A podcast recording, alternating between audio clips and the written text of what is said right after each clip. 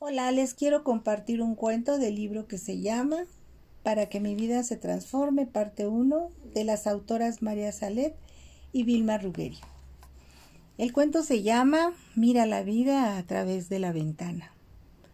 Un sabio llamó a su discípulo, lo llevó a la ventana, le pidió que mirara a través del vidrio y le preguntó qué veía. Este respondió, Veo a la gente caminando por la acera. Muy bien, dijo el sabio. Ahora pon un espejo en la ventana y mira a través de él. ¿Qué ves? Me veo a mí mismo, respondió el discípulo.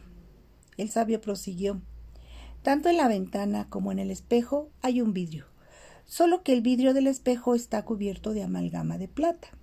En cuanto hay un poco de plata o de oro frente a nosotros, dejamos de ver a nuestros semejantes y empezamos a vernos a nosotros mismos. El mensaje de este cuento dice así. El mundo se ve mejor a través de la ventana que a través del espejo. Bonita reflexión, ¿verdad? Se las dejo. Espero hayan disfrutado de este cuento. Gracias.